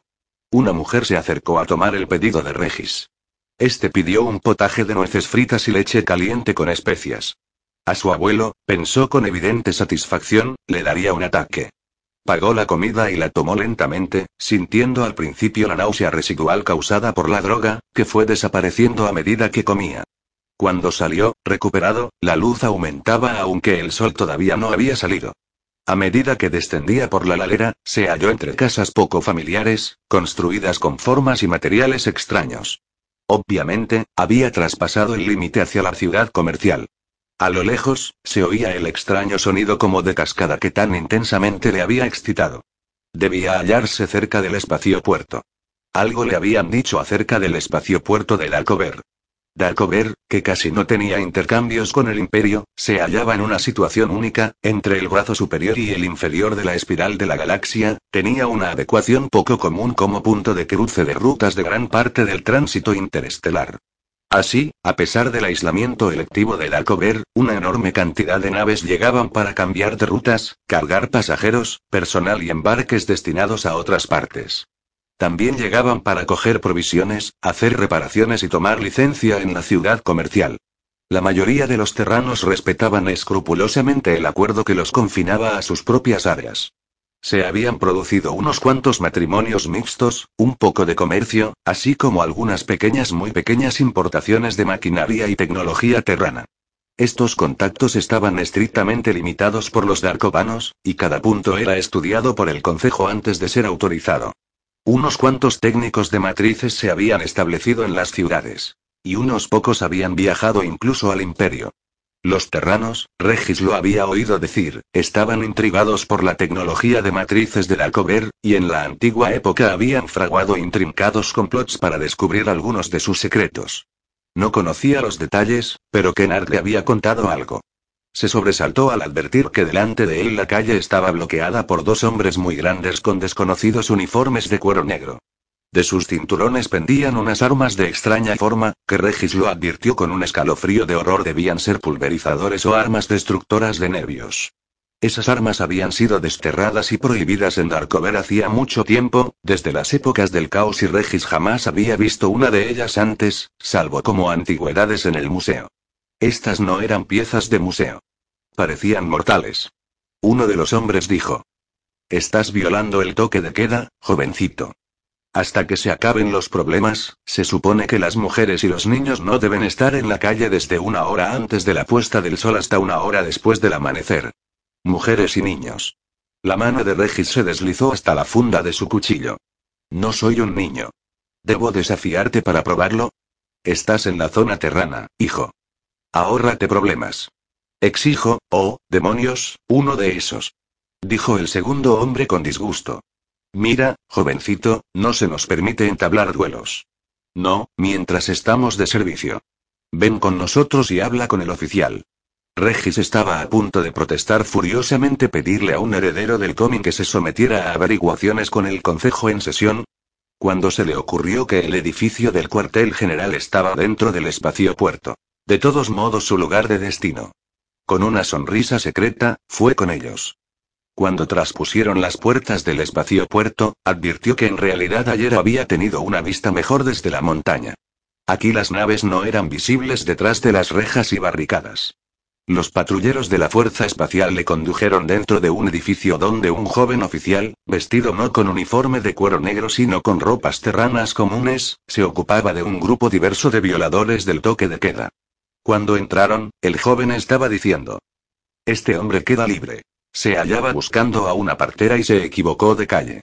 Díganle a alguien que le lleve de regreso a la ciudad. Alzó la mirada hacia Regis, que se hallaba de pie entre los dos patrulleros. Otro más, Pensé que por esta noche ya habíamos terminado. Bien, chico, ¿cuál es tu historia? Regis echó la cabeza hacia atrás con arrogancia y dijo. ¿Quién eres? ¿Con qué derecho me han traído aquí? Mi nombre es Dan Lautón, respondió el hombre. Habló en el mismo idioma en el que Regis se había dirigido a él, y lo hablaba bien. Eso no era común. Soy el asistente del enviado, y justo en este momento me ocupo del cumplimiento del toque de queda, que tú estabas violando, joven. Uno de los hombres de la Fuerza Espacial dijo. Te lo trajimos directamente, Dan. Quería batirse en duelo con nosotros, por Dios. ¿Puedes ocuparte de él? No nos batimos en duelo en la zona terrana, dijo Dan. ¿Eres nuevo en Tendara? Las regulaciones del toque de queda están en todas partes. Si no sabes leer, te sugiero que le pidas a alguien que te las lea. No reconozco más leyes que las de los hijos de Astur. Replicó Regis. Una extraña expresión pasó por el rostro del Lautón. Por un momento Regis pensó que el terrano se estaba riendo de él, pero ni el rostro ni la voz lo revelaron. Un digno objetivo, señor, pero no el más adecuado aquí. Los mismos Astur hicieron y reconocieron esas limitaciones y accedieron a ayudarnos para que hiciéramos cumplir nuestras propias leyes dentro de ellas. ¿Rehusas reconocer la autoridad del Consejo del Comin? ¿Quién eres tú para hacerlo? Regis se irguió en toda su estatura. Sabía que entre los gigantescos hombres de la Fuerza Espacial, él parecía todavía infantilmente pequeño. Soy Regis Rafael Félix Salar Asturi y el alien enunció orgullosamente. Los ojos del autón reflejaron asombro. En nombre de todos tus dioses, ¿qué es lo que estás haciendo ahora, vagando por aquí solo? ¿Dónde está tu escolta? Sí, pareces un Astur, dijo mientras alzaba un teléfono y luego hablaba rápidamente en la lengua terrana estándar. Regis había aprendido el idioma en Nevarsin. ¿Ya se han ido los mayores del Comin? Escuchó un momento, después se volvió hacia Regis. Una docena de tus parientes se fueron de aquí hace una media hora. ¿Traías algún mensaje para ellos? Si es así, has llegado tarde. No confesó Regis, he venido por mi cuenta. Solo quería ver cómo despegaban las naves. Aquí, en esta oficina, todo parecía un capricho infantil. Lautón parecía alarmado. Eso se arregla con facilidad. Si hubieras enviado una solicitud formal unos días atrás, con mucho gusto habríamos dispuesto una visita con guía para cualquiera de tus parientes. Así sin aviso, no hay nada espectacular que ver, pero hay un transporte de carga que está a punto de despegar con destino a Vega, y puedo llevarte conmigo a una de las plataformas de observación. Mientras tanto, ¿puedo ofrecerte un poco de café? Vaciló, y luego agregó. No puede ser Astur. Tal vez sea tu padre. Mi abuelo. Para mí, el tratamiento apropiado es Lord Regis. aceptó la oferta de la bebida terrana, encontrándola amarga pero bastante agradable. Dan Lautón le llevó hasta un alto tubo que se elevaba a velocidad alarmante, y que llegaba a una terraza de observación cerrada con vidrio. A sus pies, una enorme nave de carga hacía los últimos preparativos para despegar. Las grúas de combustible se alejaban, las plataformas de carga se desplazaban como juguetes con ruedas. El proceso era rápido y eficiente. Volvió a escuchar el sonido de cascada que se elevaba hasta convertirse en un rugido, en un aullido. La enorme nave se elevó lentamente, después con mayor rapidez y finalmente desapareció, allá, más allá de las estrellas. Regis permaneció inmóvil, observando el punto del cielo en el que la nave había desaparecido. Sabía que había lágrimas en sus ojos, pero no le importaba. Al cabo de un rato, Lautón volvió a conducirle al ascensor. Regis le siguió como en sueños. Súbitamente, la resolución se había cristalizado en su interior. En algún lugar del imperio, en algún lugar lejano de los dominios en donde no había sitio para él, debía haber un mundo que fuera suyo. Un mundo donde pudiera ser libre de la tremenda carga puesta en el coming, un mundo donde pudiera ser él mismo, algo más que el heredero de su dominio, con una vida prefijada de obligaciones desde el nacimiento hasta la tumba. ¿El dominio? Que lo tuvieran los hijos de Javane. Se sentía casi intoxicado por el olor de la libertad. La liberación de una carga para la cual había nacido, y que no era digno de llevar. Lautón había advertido su preocupación. Dispondré una escolta para que te acompañe de regreso al castillo Coming, Lord Regis dijo. No es posible que vayas solo, entiéndelo. Es imposible. Vine aquí solo, y no soy un niño. Seguro que no dijo Lautón, con rostro serio, pero con la situación que reina ahora en la ciudad, podría pasar cualquier cosa. Y si se produjera algún accidente, el responsable sería yo. Había utilizado la expresión casta, que implicaba el honor personal. Regis alzó las cejas y le felicitó por su dominio del idioma. En realidad es mi lengua natal. Mi madre nunca me habló en otro idioma. Aprendí el terrano como lengua extranjera. ¿Eres de Dacover? Mi madre lo era, y pariente del Comin. Lord Ardais es primo de mi madre, aunque dudo que desee reconocer el parentesco. Regis pensaba en ello mientras Lautón se ocupaba de organizar su escolta. Con frecuencia, en el concejo del Comin, había parientes mucho más distantes. Este oficial terrano semiterrano podría haber elegido ser Darkovano. Tenía tanto derecho a un lugar en el Comin como Leo Alton, por ejemplo. Leo podría haber elegido ser terrano, del mismo modo que Regis estaba a punto de elegir su propio futuro. Pasó todo el tranquilo viaje hasta la ciudad pensando cómo darle las noticias a su abuelo. En las dependencias de los Astur, un sirviente le dijo que Dan Van Astur le esperaba. Mientras se cambiaba de ropa, la idea de presentarse ante el regente del Comin en ropas de andar por casa y pantuflas no era siquiera concebible. Se preguntó sombríamente si Leo le habría dicho algo a su abuelo. Varias horas tarde, cayó en la cuenta de que si algo le hubiera pasado, probablemente Astur hubiera responsabilizado a Leu de ello. Una pobre manera de devolver la amistad a Leu. Una vez que estuvo presentable, con una túnica de cuero teñida de color azul cielo y botas altas, fue hasta la sala de audiencias de su abuelo. Allí encontró a Dan Astur de Astur, regente de los siete dominios, hablando con Kennard Dalton. Cuando abrió la puerta, Astur alzó las cejas y le hizo un gesto indicándole que se sentara. Un momento, hijo, hablaré contigo enseguida. Se volvió hacia Kennard y le dijo con un tono infinitamente paciente. Kennard, amigo mío, querido pariente, lo que pides es sencillamente imposible. Permití que nos impusieras a Leu, ¿lo has lamentado? Preguntó Kennard con irritación. En Arilin me dicen que es un telépata fuerte, uno de los mejores. En la guardia es un oficial competente. ¿Qué derecho tienes a suponer que Marius traería desgracia al Comin? ¿Quién ha hablado de desgracia, pariente? Astur estaba de pie ante su escritorio, un anciano de recia contextura, no tan alto como Kennard. Su pelo que había sido antes plateado ahora era casi enteramente gris. Hablaba con una voz suave y llena de consideración. Dejé que nos impusieras a Leu, y no he tenido motivos para lamentarlo. Pero hay algo más. Leu no parece del coming, ni tú tampoco, pero a nadie se le ocurre cuestionar que no sea Darkovano, o tu hijo. Pero, Marius. Imposible. La boca de Kennard se tensó y se hizo más delgada. ¿Estás cuestionando la paternidad de un hijo reconocido de Alton? En silencio, oculto en su rincón, Regis se alegró de que la furia de Kennard no estuviera dirigida contra él. De ninguna manera. Pero tiene la sangre de su madre, el rostro de su madre y los ojos de su madre. Amigo mío, ya sabes por lo que pasan los cadetes de primer año en la guardia, es mi hijo y no es ningún cobarde. ¿Por qué piensas que no sería capaz de ocupar su lugar, el lugar al que tiene legítimo derecho? Legítimo, no. No discutiré contigo, Kennard, pero nunca reconocimos tu matrimonio con el Laine. Legalmente, Marius no tiene derecho a nada en absoluto con respecto a la herencia y el derecho a un dominio. Le dimos a Leo ese derecho. No por nacimiento sino por acción del concejo, porque era un altón, telépata, con Lara en pleno. Marius no ha recibido esos derechos del concejo, suspiró. ¿Cómo puedo hacértelo entender? Estoy seguro de que el muchacho es valeroso, digno de confianza, honesto, de que tiene todas las virtudes que nosotros, los del coming, demandamos de nuestros hijos. Cualquier muchacho criado por ti tendría esas cualidades. ¿Quién podría saberlo mejor que yo? Pero Marius parece terrano. Los otros muchachos le harían pedazos. Sé muy bien por todo lo que pasó Leu.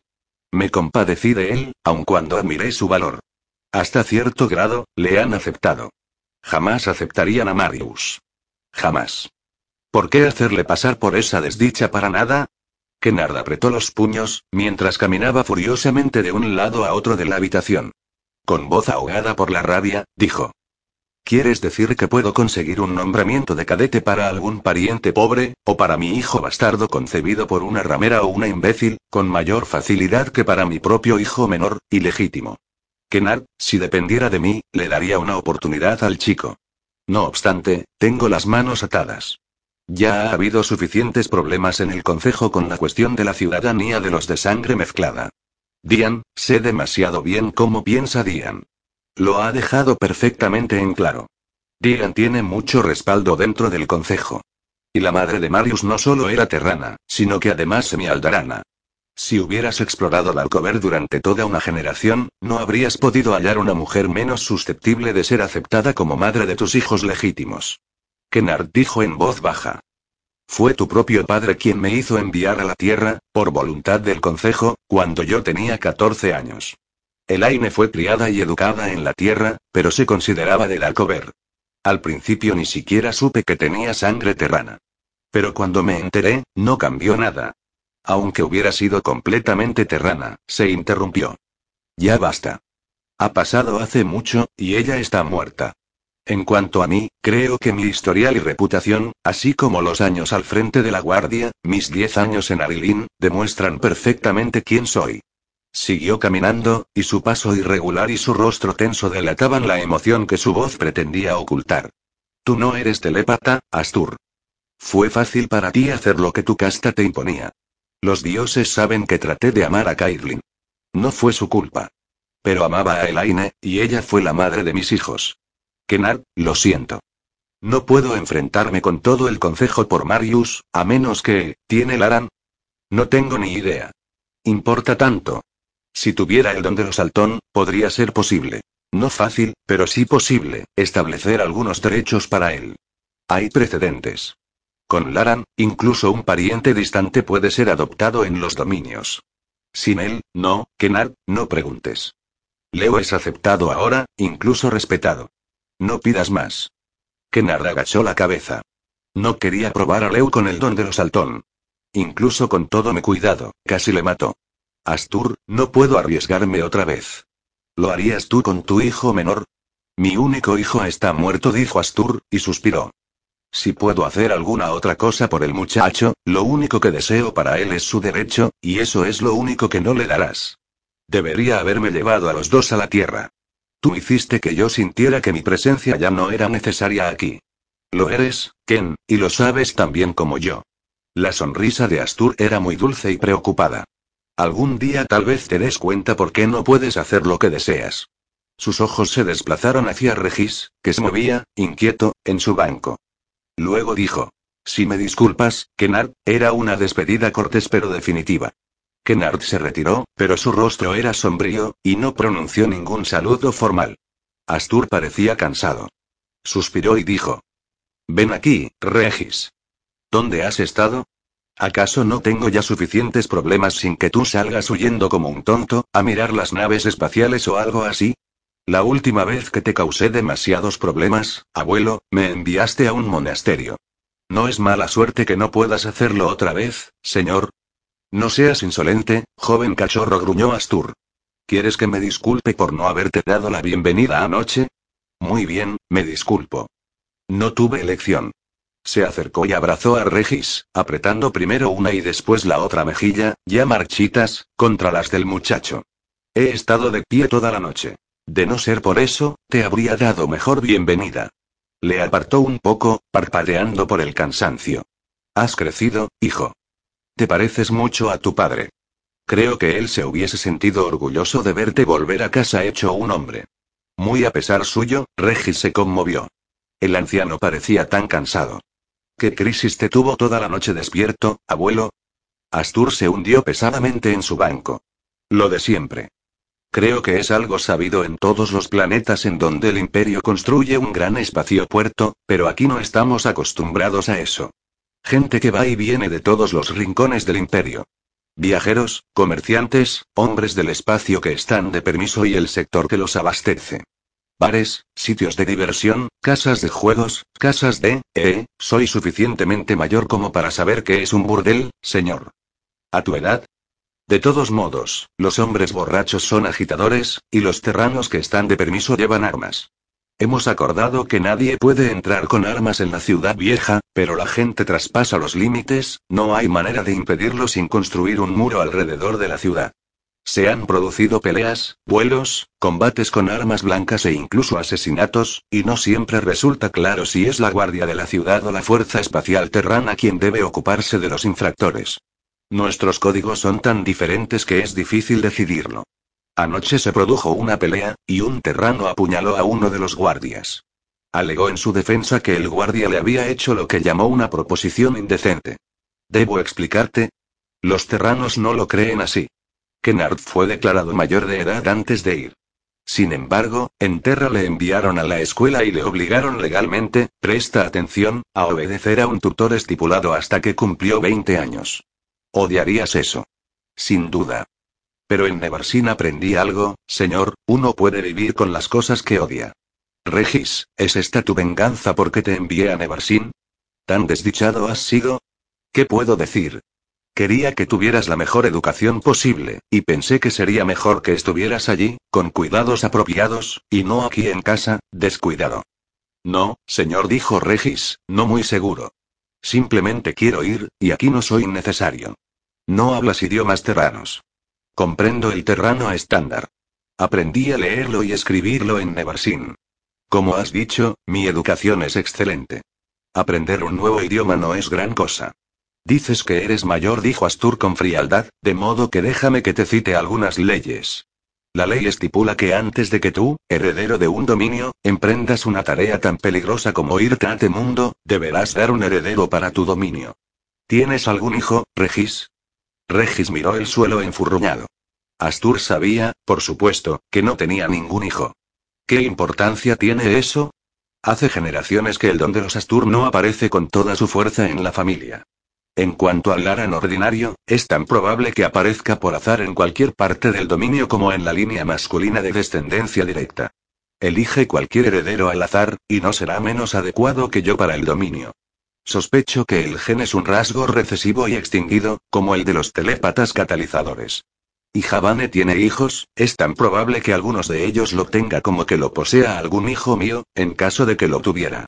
Cosa que no ocurre, agregó con tono rebelde, y tampoco es probable que ocurra. Ni ahora ni nunca. ¿De dónde sacas esas ideas? preguntó Astur, conmocionado y perplejo. ¿No serás, por casualidad, un hombre din? ¿En un monasterio Cristo barra oro? No es muy probable. No, señor, ni siquiera como pasatiempo. Y seguro que no como modo de vida. Entonces, ¿por qué dices esas cosas? Porque replicó Regis furioso, me pertenezco a mí mismo, no al común. Es mejor que el linaje muera conmigo, y no seguir durante generaciones llamándonos Astur, sin nuestro don, sin Laran, simples figuras decorativas políticas usadas por Terra para mantener a nuestro pueblo en paz. ¿Es así como me ves, Regis? Asumí la regencia cuando murió Stefan el Alin, porque Derek solo tenía cinco años, era demasiado joven para ser coronado, ni siquiera como rey de juguete. Mi desgracia ha sido tener que gobernar durante un período de cambio, pero creo que he sido algo más que una figura decorativa usada por Terra. Conozco un poco de la historia del imperio, señor. El imperio acabará por apoderarse también de esto. Siempre lo hace. ¿Crees que no lo sé? He vivido con lo inevitable durante tres reinados ya. Pero si vivo lo suficiente, será un cambio lento, un cambio al que nuestro pueblo podrá sobrevivir. En cuanto al Laran, tarda en manifestarse en los hombres de Astur. Dale tiempo. Tiempo. Regis puso toda su insatisfacción en la palabra. Tampoco yo tengo Laran, Regis. Pero aún así, creo que he servido bien a mi pueblo. ¿No podrías resignarte a eso? Observó el rostro obstinado de Regis y suspiró. Bien, negociaré contigo. No quiero que vayas como un niño, sometido a un tutor designado por la corte según la ley terrana. Eso sería una desgracia para todos nosotros. Tienes la edad en la que un heredero del Comin debe cumplir servicio en el cuerpo de cadetes. Cumple con tu turno en los guardias, tres temporadas en los cadetes. Después de eso, si todavía quieres marcharte, pensaremos la manera para que salgas del planeta sin pasar por todos los pasos de la burocracia terrana. La odiarías, yo he pasado 50 años por ella, y todavía la odio. Pero no te marches del Comin sin haberlo intentado. Tres años no es mucho. ¿Aceptas el trato? Tres años. Habían parecido una eternidad en Nevarsin. Pero, ¿acaso tenía elección? Ninguna que no fuera el desafío directo. Podía huir, buscar la ayuda de los mismos terranos. No obstante, si por sus leyes era legalmente un niño, lo único que harían sería simplemente entregarle a sus guardianes. Eso, sin duda, sería una desgracia. Tres temporadas en los cadetes dijo al fin. Pero solo si me das tu palabra de honor de que si decido irme, no te opondrás a ello después. Si después de tres años todavía quieres marcharte, dijo Astur, prometo encontrar alguna manera honorable para que puedas hacerlo. Regis escuchó atentamente, sopesando las palabras en busca de evasiones diplomáticas o verdades a medias. Sin embargo, el anciano sostuvo su mirada, y la palabra de Astur era proverbialmente sagrada. Hasta los terranos confiaban en ella. Finalmente, dijo. De acuerdo. Tres años en los cadetes a cambio de tu palabra. Y agregó amargamente. No tengo elección, ¿verdad? Si lo que querías era una elección, dijo Astur, y sus ojos azules centellearon, aunque su voz era tan vieja y cansina como siempre, deberías haber nacido en otra parte, con otros padres. Yo no elegí ser el consejero principal de Stefan Elalin, ni regente del príncipe de Rick. Rafael, que en paz descanse. No eligió su propia vida, ni siquiera su muerte. Ninguno de nosotros ha estado jamás en libertad para elegir, al menos durante el tiempo que llevo viviendo. Su voz vaciló, y Regis advirtió que el anciano estaba al borde del agotamiento o del colapso. A pesar suyo, Regis volvió a conmoverse. Se mordió un labio, sabiendo que si hablaba se vendría abajo, pediría perdón a su abuelo y prometería obediencia incondicional. Tal vez fuera tan solo el último residuo del Kirian, pero supo, repentina y dolorosamente, que su abuelo no le miraba porque el regente de los siete dominios no podía llorar, ni siquiera ante su propio nieto, ni siquiera por el recuerdo de la terrible y temprana muerte de su único hijo. Por último, cuando Astur volvió a hablar, su voz era dura y crispada, como la de un hombre habituado a hacer frente a una crisis tras otra. El primer llamamiento para los cadetes es más tarde, esta misma mañana. He mandado recado al maestro de cadetes diciendo que te espere entre ellos. Se incorporó y abrazó a Regis una vez más como despedida. Te veré pronto. Al menos ahora no estamos separados por una cabalgata de tres días y una cadena de montañas. De modo que ya había mandado recado al maestro de cadetes. Así de seguro estaba, advirtió Regis. Había sido manipulado, atrapado como un ratón, para que hiciera exactamente lo que se esperaba de un Astur. Y él se las había arreglado para comprometer tres años de su tiempo. O'Reilly Auto Parts puede ayudarte a encontrar un taller mecánico cerca de ti. Para más información, llama a tu tienda O'Reilly Auto Parts o visita oreillyauto.com. Oh, oh,